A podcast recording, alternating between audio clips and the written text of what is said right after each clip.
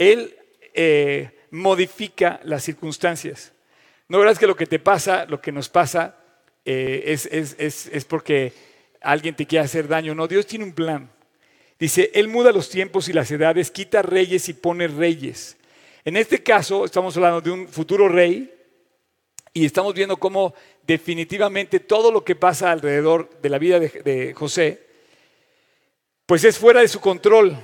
Ustedes saben, estamos viendo que lo venden, sus hermanos lo venden, lo, están este, eh, por envidia, lo, lo, están siempre, dice que hasta los 17 años, cuando es cuando hacen esta acción en contra de él, ya no pueden, ya no pueden más, dice que no le hablaban más que ásperamente, le tenía una gran envidia y por envidia lo venden a los madianitas. Ahorita vamos a empezar con eso, pero dice, Él quita reyes, pone reyes, da la sabiduría a los sabios y la ciencia a los entendidos. O sea, tenemos que entender que todo es parte de un plan precioso de Dios. Todo lo que nos pasa, lo que estás viviendo, lo que yo estoy viviendo, el problema de la pantalla, la verdad es eh, irrelevante, por así decir, en un sentido, pero por otro lado, eh, puede ser un punto de conflicto, ¿no? Y la idea es que por algo pasan las cosas para superar, para madurar. Y a veces son pequeñas moscas que molestan, ¿no? Que, te hacen como incómodo la comida. Y a veces son problemas grandes que te quieren tumbar. Pero todo es parte de un plan de Dios donde Dios está trabajando en tu madurez y en mi madurez. De esta no nos escapamos nadie. Quiero decirte algo, nunca nos va a salir más barato. Lo que estamos viendo en la vida de José es un precio que hay que pagar todos los creyentes. Todos los clientes tenemos que pagar. Tenemos que pagar eh, un, precio de entrega, un precio de, madurez, un, precio de fe, que no hay manera de, cambiarlo. Así es que si tú estás viviendo algo, no te va a salir más barato que a José. No creas que estamos viendo un, testimonio de una persona eh, que no es como nosotros, es una persona igual que nosotros y que nos está pasando que nos está pasando, digamos, sus consejos para enfrentar lo mismo que enfrentó él. Básicamente, ¿cómo se enfrentan las cosas? Todos tenemos broncas, todos. Hay dos maneras, con fe y con oración. Mucha gente piensa que la oración es algo como que no funciona. Bueno, pues echa mano de la oración y te vas a dar cuenta si funciona o no. Porque la forma en la que Dios sacó a José adelante es a través de la fe y de la oración. Entonces, todo trabaja para nuestro bien, todo tiene un plan de Dios y todo tiene un propósito. Así es que tus problemas, mis problemas, tienen un futuro, o sea, a la luz de, Dios, tienen, un, tienen un propósito precioso, que es que Dios está trabajando en ti y en mí para bien, para madurar y para cumplir su plan. Detrás de esto hay un plan increíble en la vida de José. Increíble. Ahorita estamos pasando en uno de los capítulos más oscuros, una de las pruebas más grandes que él tuvo, eh, que la verdad tú lo vas a entender. Y, bueno, mientras la familia de, Jacob estaba en Canaán, eh, viviendo como unos incrédulos, José estaba en Egipto librando una batalla y Dios estaba trabajando en él. Fíjate, por un lado estaba toda la familia enfrentando que ya no estaba José con ellos allá en Canaán, en el desierto, y por otro lado estaba José en Egipto, siendo un esclavo, estaba siendo vendido y estaba Dios trabajando en ambos. Yo creo que va a llegar un día en donde todo lo que hayamos eh, sufrido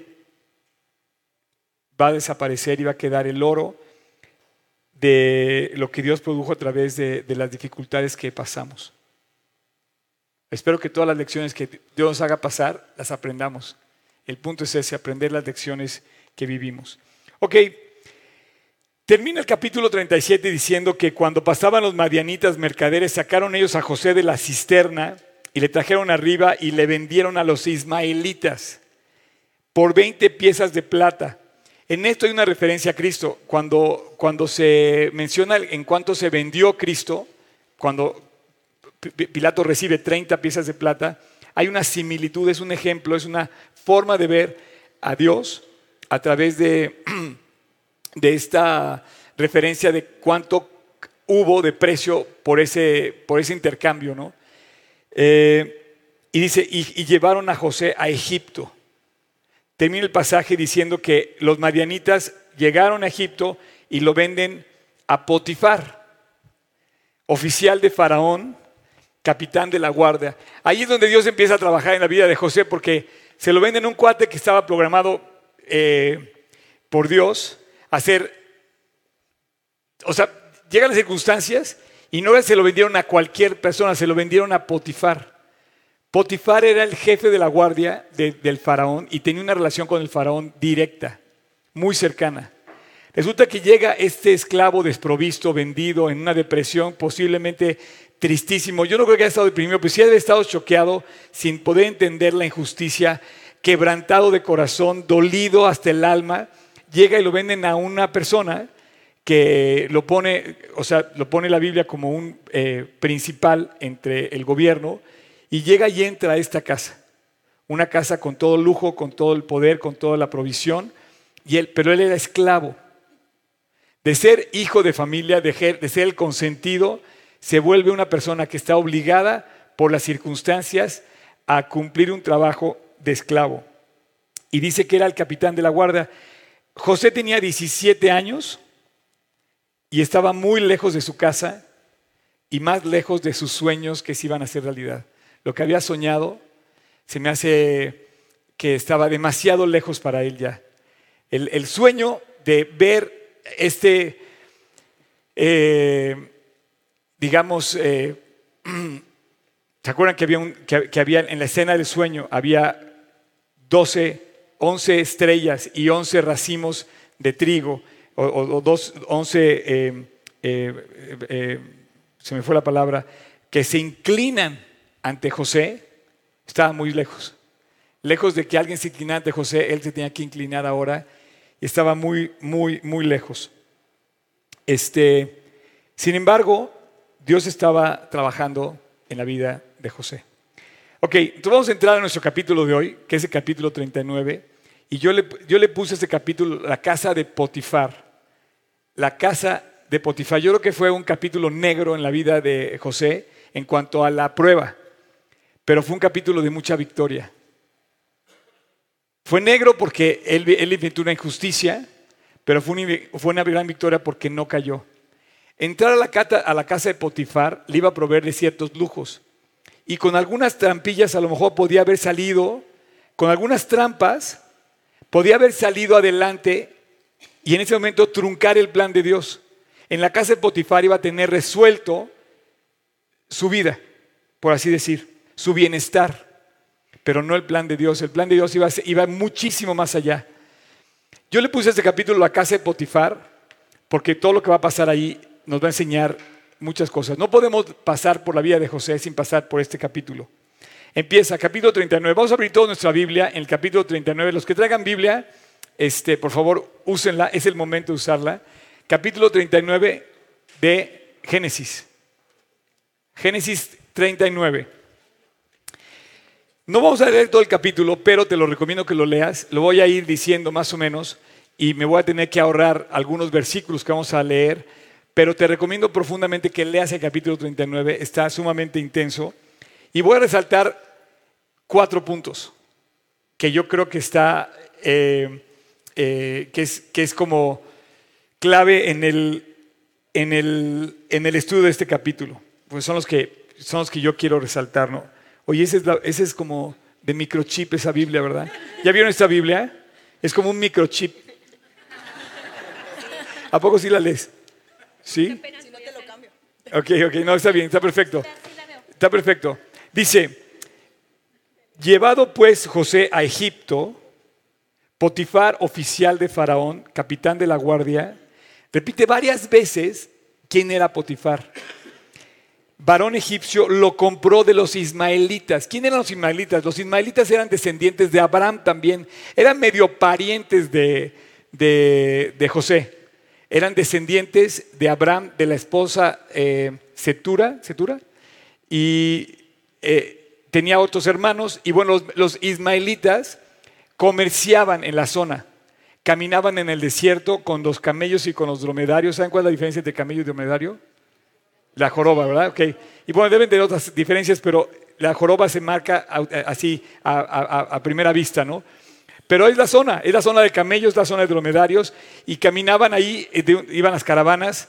Los que hemos estado en ese lugar, los camellos son muy comunes y aguantan estar en esos, en esos climas. Y bueno, los venden a los ismaelitas, dice que lo habían llevado allí a Egipto.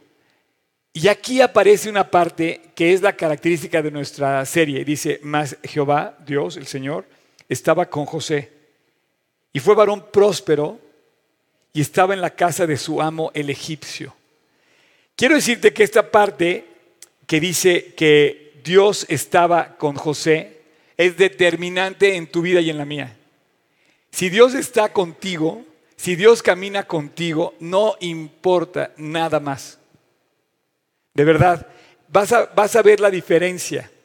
Y al final, de cuenta, al final de cuentas te tienes que dar cuenta que, que, que, hay una gran diferencia. ¿Por qué? Porque el, último día de nuestra vida nos vamos a quedar solamente con esa posesión, que Dios esté con nosotros. Es lo único que poseemos realmente. Eh, es cierto, el mundo es muy atractivo, como lo vamos a ver hoy. Aquí en este capítulo se vuelve muy atractivo. Toda la casa de Potifar era un lugar que se compara con el mundo. Si en Egipto era el mundo, la casa de Potifar era el epitome del mundo. Eh, eh, era como estar en el lugar más, más provisto de ese mundo. Si hoy comparáramos esto, el entrar a esa casa era como poseer todo el lujo, toda la tecnología de aquel entonces.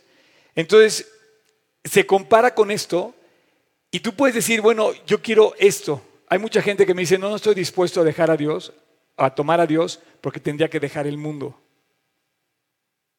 Ese es el gran conflicto. Y hoy vamos a entrar en ese conflicto porque al entrar a esta casa, él llega a un lugar que está provisto de todas las comodidades que él ahora es eh, robado de, de ese estatus de libertad. Y él podía haber caído en la trampa de decir, me voy a quedar aquí y ya quedó a gusto. Sin embargo, el que él estaba con José significaba que él también tenía principios.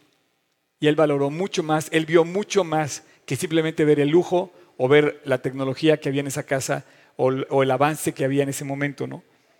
Dentro de poco tiempo, Dios usaría a Potifar y Dios usaría a Faraón para cumplir unos planes increíbles. Quiero decirte que la frase dice, eh, fue varón próspero. No está puesta ahí nada más porque sí. Este es el primer punto que quiero recalcar en este estudio. Fue varón próspero. Quiero decirte, cuando tú estás con Dios, cuando tú vives para Cristo, puedes estar seguro que Dios va a usar todo para bien. Que todo va a salir bien. Lo primero que quiero decirte, cuando tú caminas con Dios, cuando te invita Dios a caminar con Él, es que vas a poder estar bien. Va a terminar la historia bien. Vas a lograr lo que nunca pensaste. Yo ayer que estaba, de verdad, vean el, vean el video del campamento, yo decía, Dios, no puedo creer que yo sea parte de esa película increíble. Eh, y nunca pensé, porque a pesar de mis errores, que Dios nos enseña con sus errores y además con las pruebas, todo, pero Dios los usa todo para bien. Y yo nunca pensé que mi vida a pesar de mis errores, pudiera seguir avanzando. Pues sí. Sin duda alguna, José no entendía, pero evidentemente él estaba confiando y que Dios iba a cumplir sus planes. Dice, y todo lo que hacía, Dios lo hacía prosperar en sus manos. En este capítulo 39, aproximadamente la mitad de la historia de los versículos relatan esta presencia de Dios en la vida de José. Cuando tú lo lees completo, te vas a dar cuenta, por ejemplo, eh, eh, repitiendo este versículo, dice, mas Jehová estaba con José, fue varón próspero. Si lees un poquito más, que lo echan en la cárcel, que cae en la prueba y todo, te vas a dar cuenta cómo dice, pero Dios estaba con él y todo lo que hacía Dios lo hacía prosperar en su mano. La historia es que entra, entra a la casa de Potifar, empieza a prosperar la casa de Potifar, todo el patrimonio de Potifar lo pone en manos de José, Dice que ya no se preocupaba de nada, simplemente que Dios lo, usaba como un gran administrador. Pero dice, de repente la esposa de Potifar puso los ojos en José. Y entonces hace un acoso, un acoso sexual hacia él, y él corre. Y al correr, al escapar, la esposa lo culpa, cambia la historia y lo culpa a él. Llega Potifar, imagínate, el capitán de la guardia, era como el jefe del Estado Mayor Presidencial. En aquel entonces los esclavos podían ser matados. Y a mí me llama la atención que no mataron a José. En lo que, lo que la acusación que él tenía encima era digna de matarlo. Sin embargo, el jefe Potifar dijo, no puede ser que este hombre tan próspero conmigo, tan bueno, tan excelente en su trabajo, me haya fallado de esa forma. Entonces él no lo manda a matar y lo mete a la cárcel. Y dice el pasaje, pero Dios estaba con él. Y entonces Dios todo lo que hacía, lo hacía prosperar en las manos de José. Y el jefe de la cárcel pone también al cuidado de José todos los asuntos de la cárcel. Y el capítulo termina que también no se ocupaba el jefe de nada porque todo lo hacía José dentro de la cárcel, lo hacía bien. Entonces, primer punto que quiero resaltar es que cuando tú vives para Dios, yo puedo tener esperanza y seguridad de que todo va a salir bien. Yo puedo caminar por la vida con una esperanza profunda de que Dios está conmigo y que Dios está en ese sentido trabajando para bien y que todo va a salir bien. No quiero decir otra cosa sino que la suerte no existe para el creyente. La suerte ya está echada, la suerte ya cayó y la, suerte cayó para tu bien. Con Cristo estás, estás delimitado, dirigido, redireccionado hacia el bien. No es qué mala suerte que tuvo José porque fue entró, entró en la cárcel. No, la suerte ya está echada y esa suerte no está en las manos de la suerte, está en manos de Dios. Dios está trabajando y por lo tanto en eso está trabajando para su bien. Claro, tú ya sabes la historia, en ese momento no la sabía. Y todo saldrá bien. Esto significa desde el punto de vista de Dios, todo está trabajando con un propósito, con un plan. Y aquí es algo muy bueno, es un tip que nos da José. Lo primero que es, en lugar de lamentarse, ¿no? Qué mala suerte tuve, no puede ser, mira nada más lo que me pasó. No, ¿cuántos podíamos lamentarnos? No, él en lugar de lamentarse, se puso a entregarse, se puso a trabajar. En lugar de lamentarse, se puso, eh, se, puso en manos de Dios y se puso a trabajar.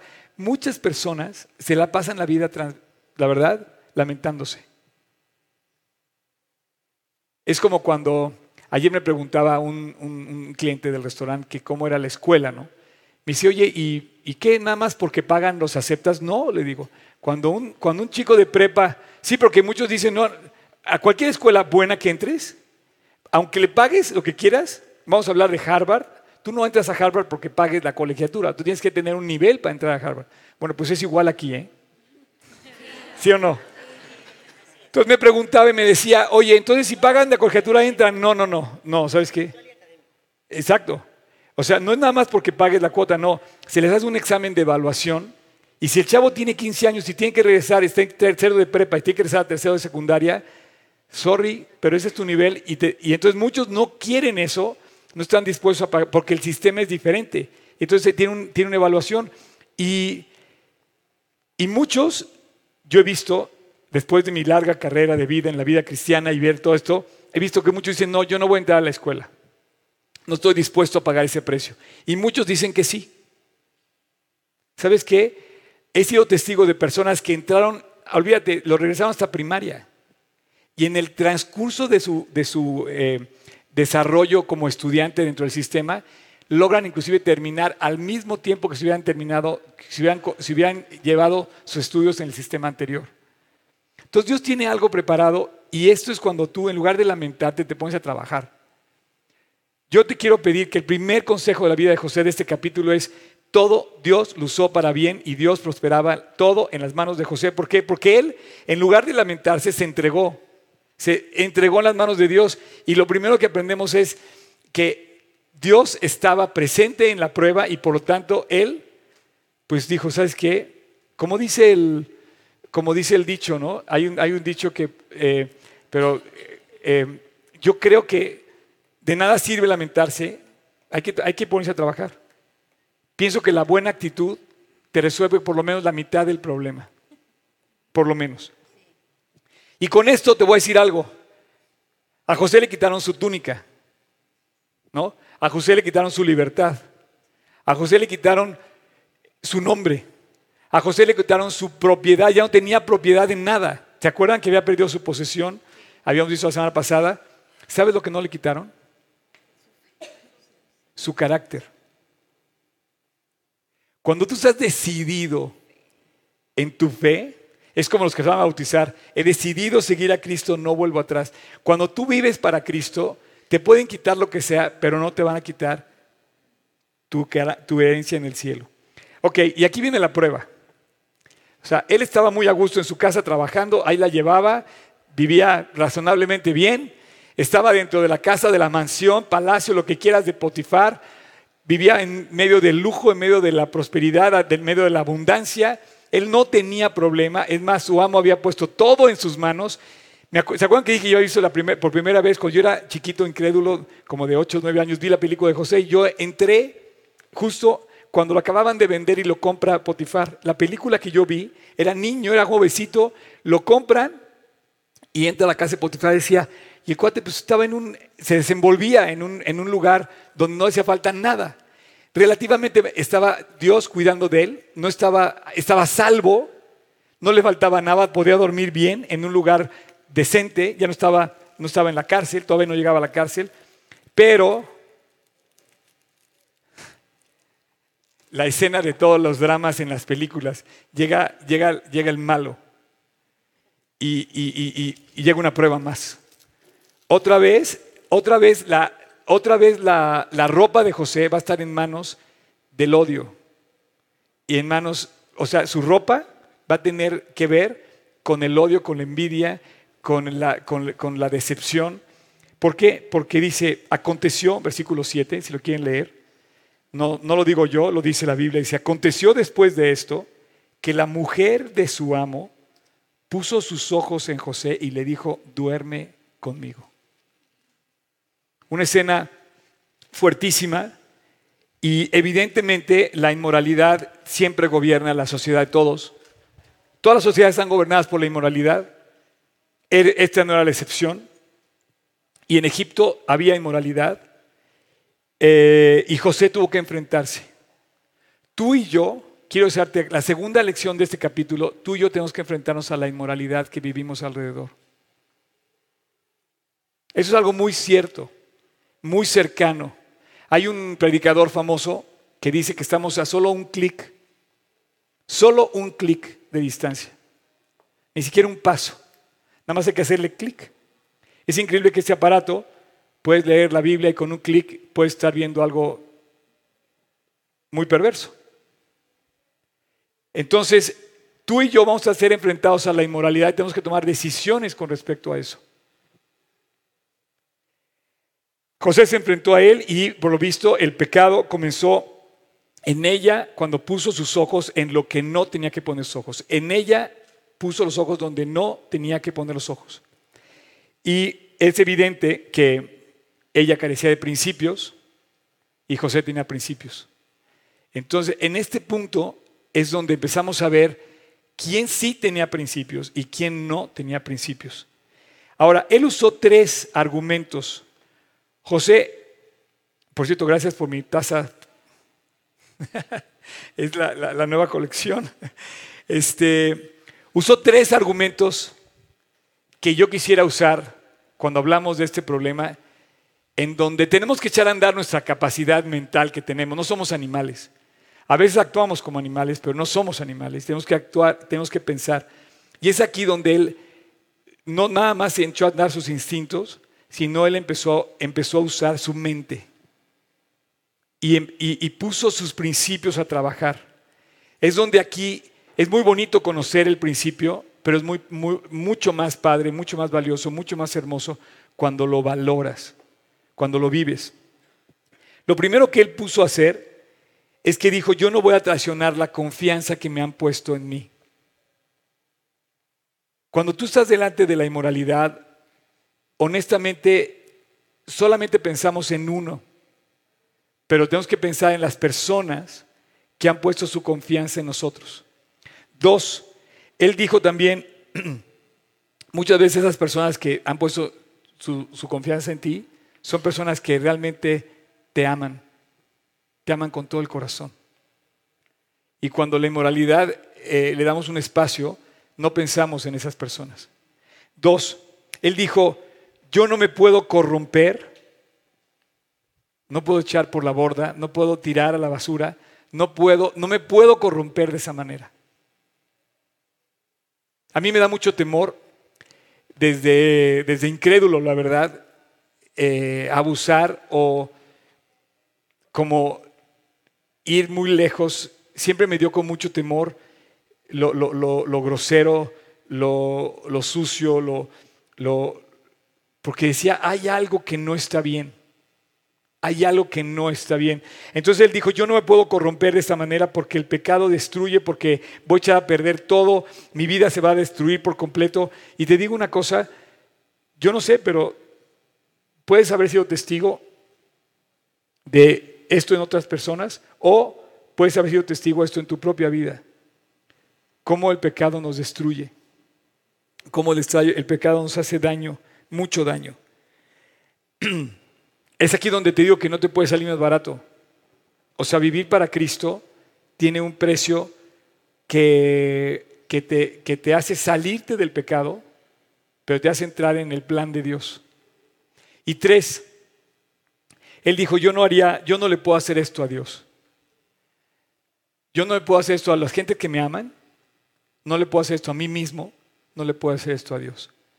Cuando estemos delante de la inmoralidad, tenemos que pensar y decir, yo no le puedo hacer esto a la gente que me ama. Mi mamá, mi papá, mis hijos. No le puedo hacer esto a la gente que ha puesto su confianza en mí. No le puedo hacer esto a mí mismo. O sea, yo no soy así. Yo no puedo caer en esto. Y por último, yo no puedo, yo no puedo hacerle esto a Dios.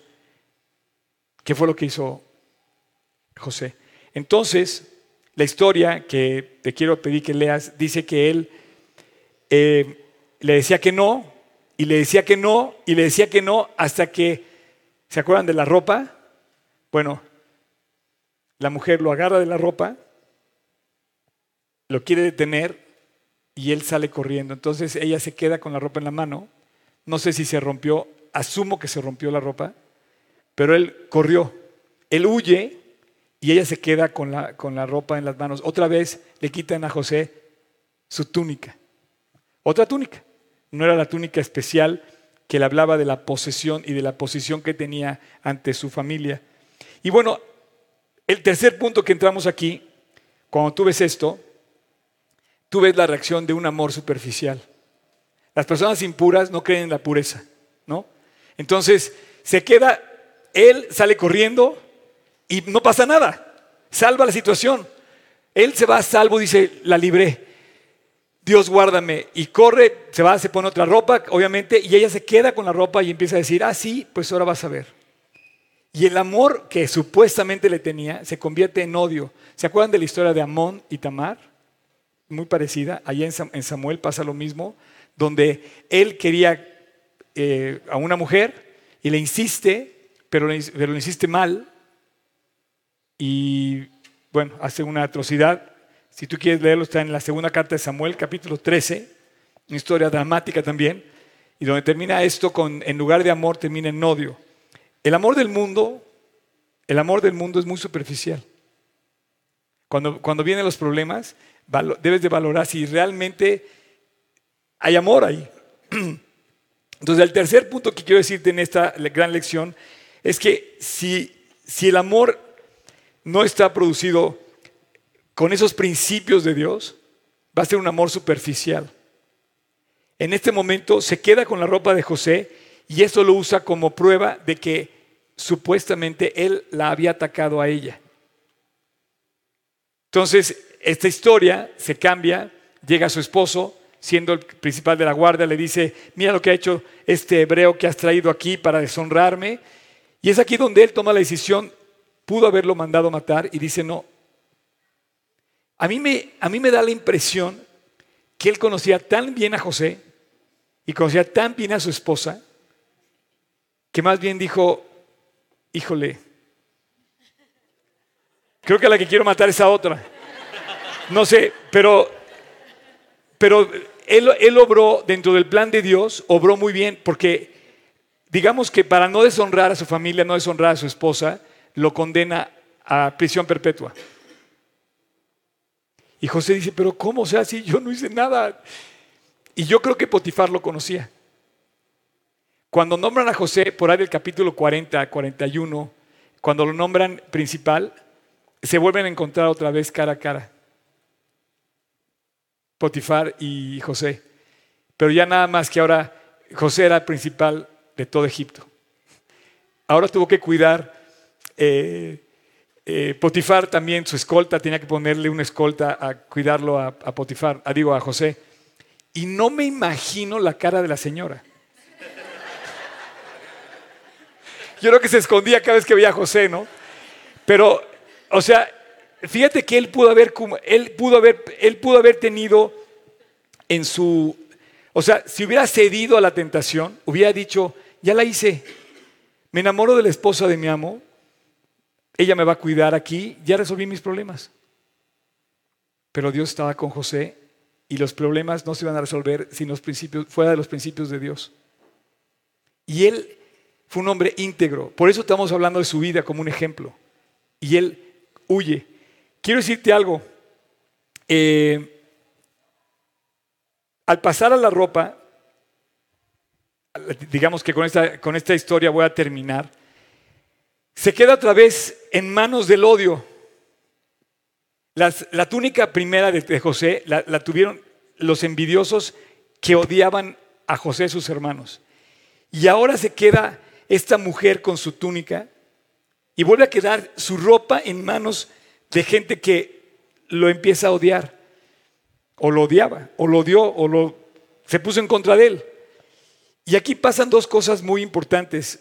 Una, dice el pasaje, dice, y ella, versículo 12, lo asió de su ropa. Dice que lo agarró de la ropa. O sea, de esas veces que tú te agarras así y no sueltas la ropa y dice, diciendo, duerme conmigo. Entonces él dejó su ropa en las manos de ella y huyó y salió. Una vez que, una vez que este, eh,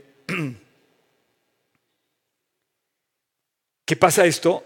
Quisiera yo como dividir el momento en tres, en tres puntos. La ropa queda en manos de gente que lo odió. El amor que supuestamente le tenía se volvió odio. Pero aquí pasan dos cosas. Huye.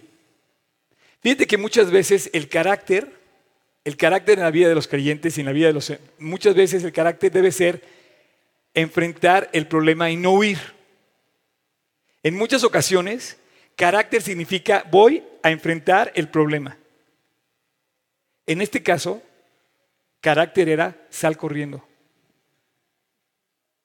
O sea, hay, lugares donde tú no debes estar. Hay lugares donde tú debes salir corriendo y el carácter significa no, no voy a hacerlo. Porque pudo haber dicho, no voy a enfrentarme y ser muy... No, nadie puede. Nadie puede contra esto.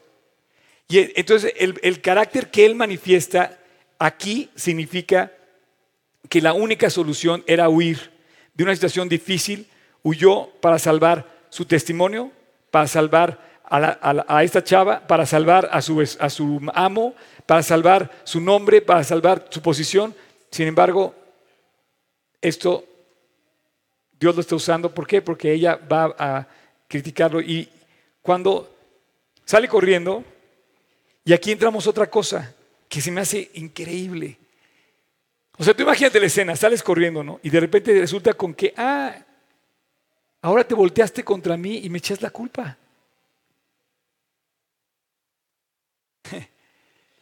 Él, yo no sé cómo se defendió. Quizás sea lo más difícil en tu vida, no defenderte. Automáticamente cuando alguien nos golpea queremos voltearle otro golpe. Cuando alguien nos hace algo queremos devolverle luego, luego el pago de lo que nos hizo. Queremos venganza. Queremos defendernos. Y va a haber momentos en que tu carácter va a decirte no, no te defiendas. Se me hace una gran, muy gran lección porque esto es lo más difícil de aprender en la vida cristiana, a no defenderte. ¿Por qué? Porque Jehová está contigo. El versículo 21 dice, pero Jehová estaba con José y le extendió su misericordia y le dio gracia en los ojos del jefe de la cárcel. Finalmente se ve que entró a la cárcel, no se defendió, o a lo mejor no tuvo ni siquiera derecho a defenderse, a lo mejor ni siquiera tuvo derecho a abrir la boca y recibió la condena automáticamente. Eh, fue víctima de la injusticia. O sea, imagínate la escena que de repente te, te condenan a algo que tú no hiciste. Además, además, esto era una condena a prisión perpetua. O sea, era, era eso o muerte. Entonces, todo el palacio en el que vivía, todas las circunstancias, digamos, cómodas en las que él estaba sirviendo, Ahora se volvió que iba en una cárcel. Pero en la cárcel también Dios estaba con José. Fíjate que en la cárcel han pasado cosas increíbles. Yo, he tenido la oportunidad de ir a veces a la cárcel. Conozco el reclusorio sur y el reclusorio oriente. Y algunas otras cárceles las he visto por fuera. Eh, hay otras cárceles que no tienen rejas, ¿no? que es cuando ves tú a las personas atoradas en amarguras o en celos o en resentimientos.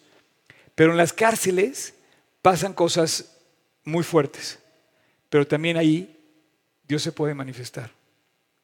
Tú sabes que en la cárcel, Juan, Juan vio el cielo abierto. En la cárcel, Pablo vio a Dios. En la cárcel, Pedro vio al ángel. Y en, estas, en estos lugares vuelve a estar otra vez Dios presente en la cárcel con José y dice que le extendió su misericordia. Dice, pero Dios estaba con José y le extendió su misericordia y le dio gracia ante los ojos del jefe de la cárcel. Y aquí es donde quiero ya concluir mi plática de hoy, porque el único, el único con el que contamos realmente es con Dios. Él pensaba que Potifar lo tenía salvo.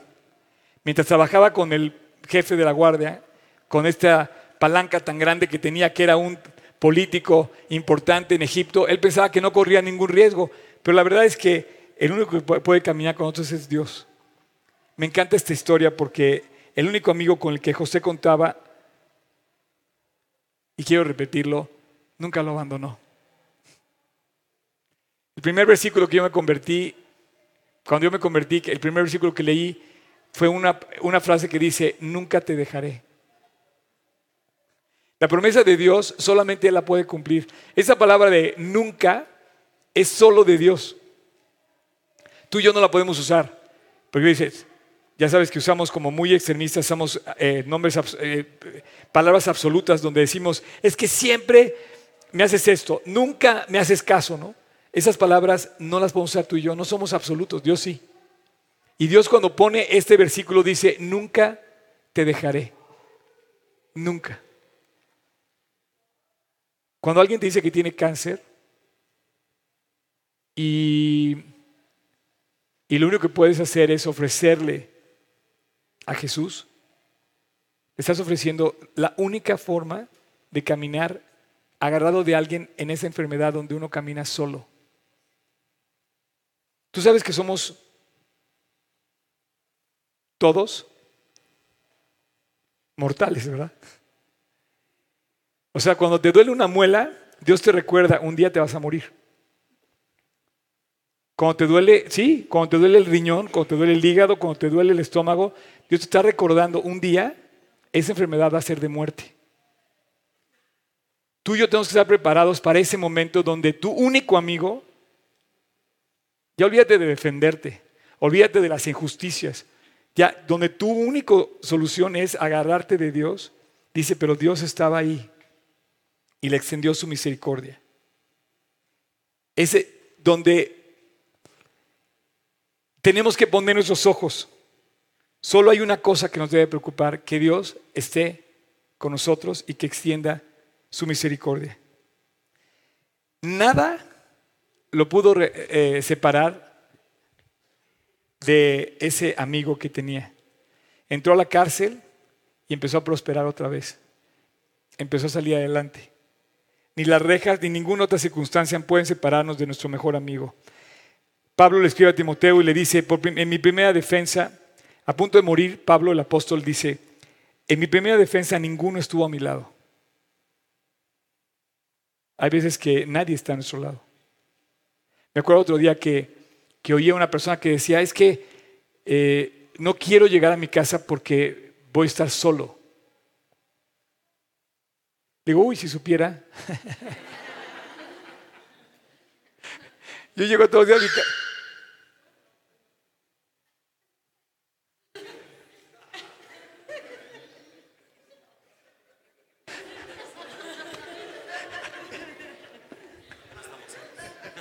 Jamás en la vida me imaginé que había un perro allá.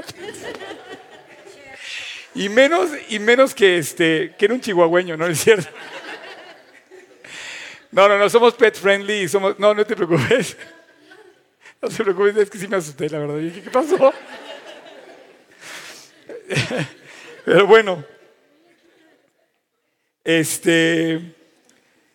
Eh, Dios dice que estemos contentos con lo que tenemos. Y es, es difícil contentarnos, la verdad. Siempre es muy, somos, tenemos la tendencia natural a quejarnos. Eh, ¿nunca, les conté mi primer encuentro con las computadoras. Es de risa. Es de risa. Algunos ya lo saben, pero quiero concluir con esto. Eh, es que cuando tú estás contento, la verdad, debes estar contento, ¿no? Me dice, Oscar, pero ¿Cómo voy a estar contento si tengo eh, tantos problemas, no? Mi primer encuentro con la computadora fue en un estudio de Biblia, en donde, con una laptop, perdón, era con las laptops, las portátiles, donde un amigo mío llevó por primera vez la modernidad que era en aquel entonces una laptop. En aquel entonces, digo, ustedes, muchos de aquí ya nacieron con las laptops, yo no. Entonces era la época en donde tenías que echarle el 20 al teléfono y cosas así. De repente aparecía una cuate con una computadora y todo el mundo, ¿qué es eso? no? Y a mí me empezó a correr un poco la envidia. Ya era creyente y dije, pues sí, yo quiero una de esas también, ¿no? Ya sabes. ¿no? Y entonces empezamos a tomar nota y me acuerdo que el teclado hacía ruido. Así como una máquina de escribir, en aquel entonces no eran tan modernos como ahora que son como silenciosas. Entonces estábamos todos tomando nota y hacía ruido el teclado de su laptop último modelo, ¿no? Y yo decía, este cuate no se dará cuenta lo molesto que es su laptop. Y este, hasta que de repente Dios me empezó a, me empezó a decir que yo era el problema, ¿no? Y te digo algo, cuando tú estás contento, no, no importa que el otro prospere. No importa que Dios cumpla el plan en su vida, en la vida del otro, en la vida de aquel. Si tú estás contento, tú estás contento. A mí me, hace a veces tanta tristeza ver a tantos creyentes que no están contentos con su vida. Siempre desean ser alguien más. Cuando Dios tiene el mejor personaje en la película, ¿qué eres tú? Como José, que tomes tu lugar en tu vida y digas, contento con lo que tenéis ahora, porque Él dijo, Dios dijo, Dios te promete, no te dejaré ni te desampararé. Te lo voy a repetir, Dios dijo, no te voy a dejar ni te voy a desamparar, contento con lo que tenéis ahora. Esto habla de que no tenemos que ser los creyentes envidiosos, de nada. Me dice, Oscar, pero tengo tantos problemas, ¿cómo, ¿cómo voy a estar contento? Pues sabes qué, contento va a ser la mitad de la solución. O sea, estar con una buena actitud, de, por lo menos, por lo menos te aliviana el camino. Y hay gente que de veras es insoportable, que todo el tiempo están quejándose de todo del vecino, del esposo, de la película, del, político, del clima, del, o sea, y todo le vemos pero. Y hay gente que es fascinante, que está contenta con todo y que a todo le ve el punto bueno. José era uno de esos. Y fue en la cárcel donde Dios se manifestó y en lugar de ponerse a lamentarse, se puso a trabajar. y todos a su alrededor, él sabía que estaban peor que él porque los demás no tenían a Dios. A veces así me pasa a mí, veo al mundo y digo, yo no estoy tan mal como ellos porque yo estoy con Cristo. Y lo que tenemos que hacer es correr a la gente y decirle, no correrla, sino correr hacia la gente y decirle que tienen que conocer a Dios. Así es que Pero Dios estaba con José, le, extendió su misericordia y le dio gracia ante los ojos del, jefe de la cárcel. Y bueno, para terminar, yo te quiero preguntar si tú estás con Dios.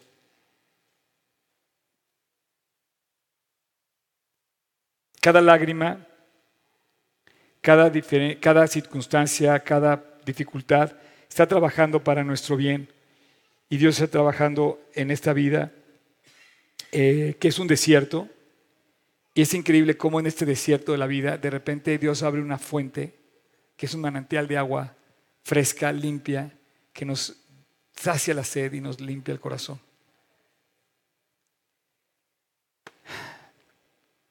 Padre, muchas gracias por esta mañana.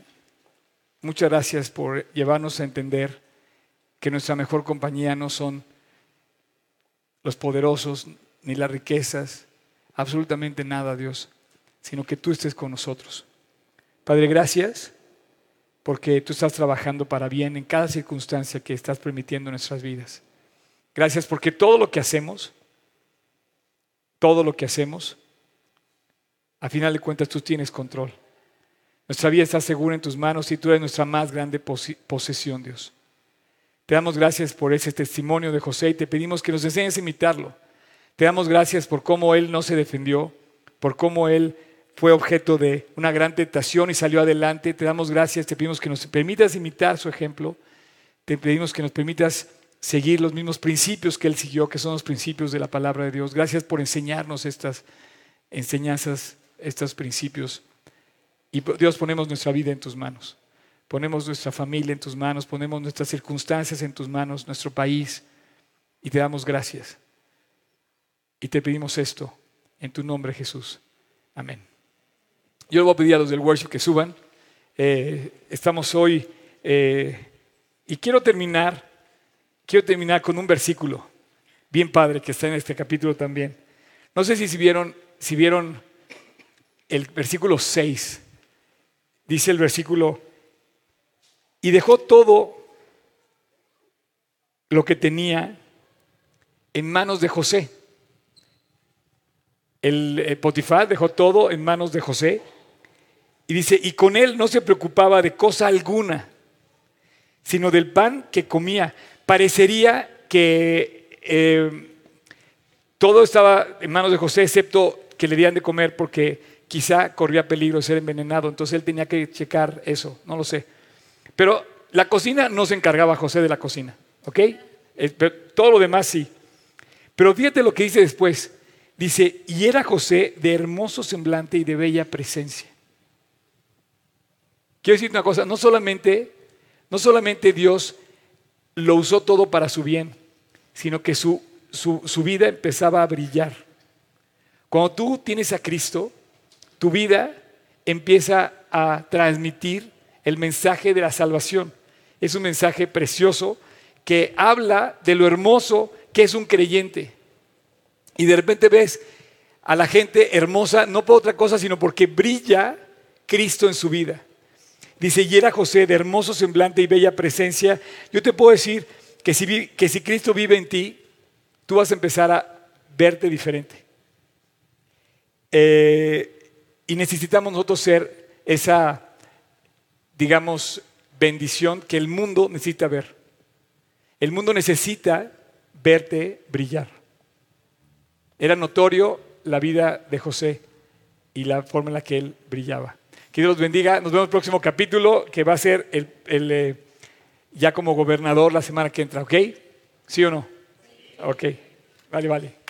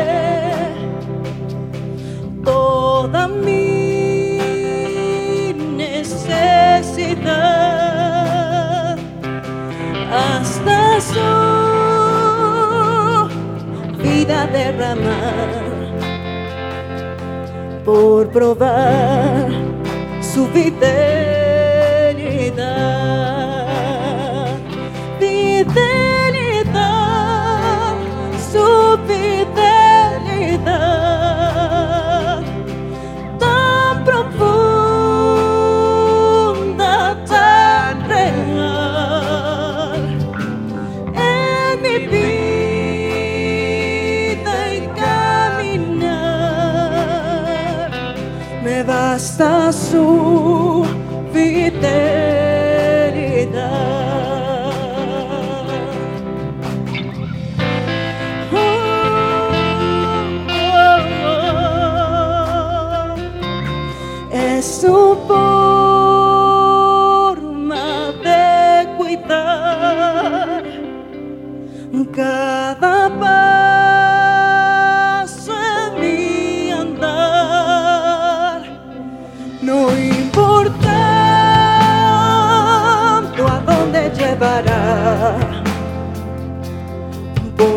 Fidelidad,